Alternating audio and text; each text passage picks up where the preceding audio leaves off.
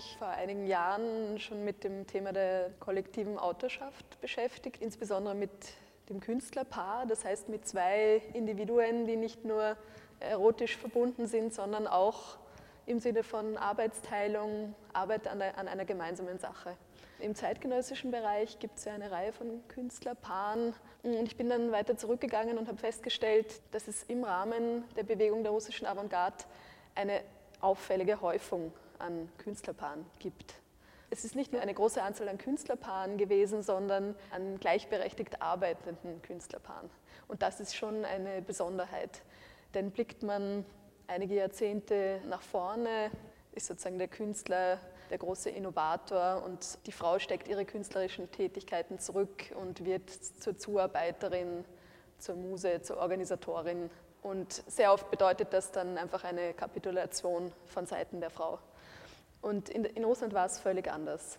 Es hat verschiedenste Gründe. Rund um die Oktoberrevolution hatten Frauen einen Status, eine Autonomie erreicht, wie weder im Westen noch im Osten je zuvor. Es hängt zusammen mit einer ganzen Lawine an Gesetzgebungen zur Gleichberechtigung von Mann und Frau, die die bolschewistische Regierung ab 1917 erlassen hat. Da geht es um Gleichberechtigung innerhalb der Ehe, die ökonomische Gleichberechtigung, das Recht auf Scheidung, auf Abtreibung, so Dinge wie Ehebruch wurden nicht unter Strafe gestellt, war noch kein Scheidungsgrund.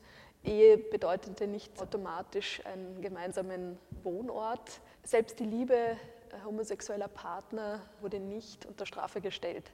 Das ist natürlich, wenn man sich die heutige Situation in, in, Russland ansieht, die ja von Homophobie auch geprägt ist, wirklich extrem bemerkenswert, wie weit die russische Gesellschaft zu dieser Zeit war. Also die war wirklich Vorreiter in diesen Jahren, kurz nach der Oktoberrevolution, in, in all diesen sozialen Belangen, auch in, in der Arbeitsrechtsgesetzgebung.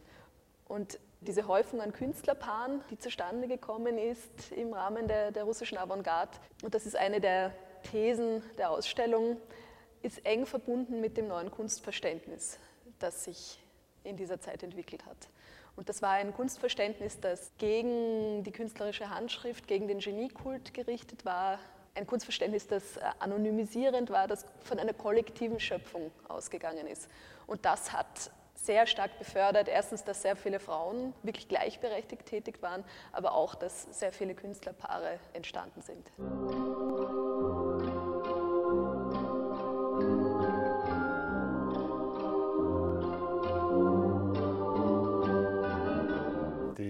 Ausstellung zeigt wirklich einen extrem großen Bogen der russischen Avantgarde. Es beginnt mit Larionov, Goncharova, die noch sehr stark von der westeuropäischen Moderne beeinflusst sind. Vor allem der Fauvismus, der Impressionismus sind also die entscheidenden Inspirationspunkte in der Malerei. Es entstehen Landschaftsbilder, Akte, also ganz konventionelle Themen. Das erste wirklich revolutionäre Kapitel der russischen Kunst findet dann so um 1912 statt, als Larionov und Goncharova den Rayanismus erfunden haben. Eine wirkliche entscheidende Säule in der Geschichte der Abstraktion und ganz wichtig neben Positionen wie Wassily Kandinsky, Kupka, Kasimir Malevich. Und da entstehen die ersten rein abstrakten Bilder, dynamische spannungsreiche Kompositionen, die sich dann schon sehr stark vom Gegenstand loslösen. Wichtig und entscheidend ist die Linie, der Strich, der dann immer mehr sich herauskristallisiert als formgestaltendes Motiv und vor allem bei Alexander Rotschenko um 1915 seine Reinheit erfährt. Wir haben in der Ausstellung wunderbare frühe Kompositionen, die nicht mehr mit freier Hand gestaltet sind. Das ist also auch ein revolutionärer technischer Schritt, sondern mit Zirkel, mit Lineal richtig konstruiert werden.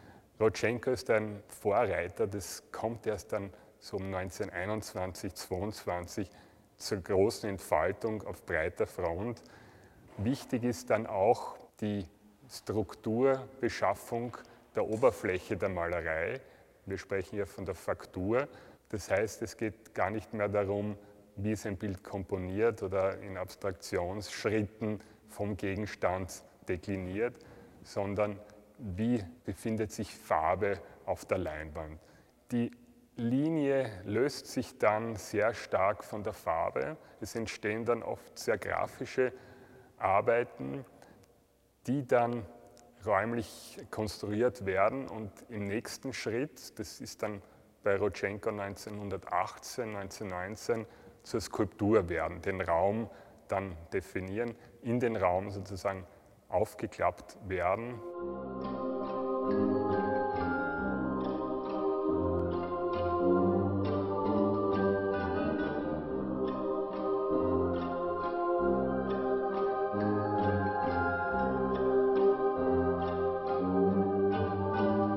Rodchenko kann man dann um 1919 so den Schritt in die Produktionskunst schon erkennen. Eine Arbeit, ein Kiosk, der an sich sehr abstrakt gestaltet und gedacht ist, aus Linien, aus Farbflächen, noch prismatisch gebrochen. Also man merkt noch den Suprematismus, aber schon funktionsgebunden. Mit großen Flächen, die für Plakate dann fungieren, oder eine Rednertribüne. Also es geht dann schon in Richtung Propagandakunst, aber definiert aus der Bildkunst, aus der Zeichnung und Malerei heraus. Und das ist das spannende Moment, dass also die Künstler selber in den Alltag gehen, dass also Kunst und Leben sich verschwistert und eine Einheit bildet, aber dass also die Hauptingredienzien aus der Kunst selber kommen. Und das geht dann sehr, sehr rasch. 1921 gibt es dann eine Ausstellung, die letzte Ausstellung der Bildkunst, der Zeichnung und Malerei im traditionellen Sinne. Die Künstlerinnen und Künstler haben die Werke auch mehr als Experimentierfeld gesehen, denn als klassische Kompositionen oder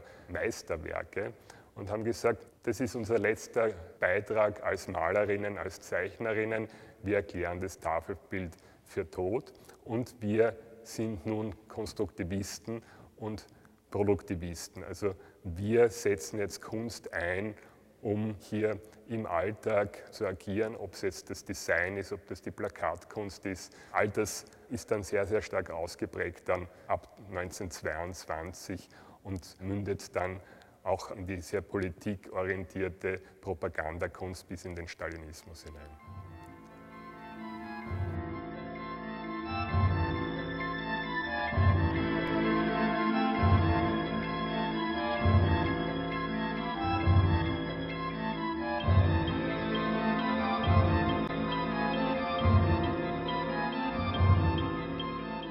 Was man in der Ausstellung gut sehen kann, ist diese unglaubliche Aufbruchsstimmung rund um die Oktoberrevolution, diese Hingabe, dieser Innovationsdrang. Rotschenko hat gesagt, alles ist ein Experiment, die Zukunft ist unser einziges Ziel. Also das war wirklich elektrisierend, diese Zeit bis heute.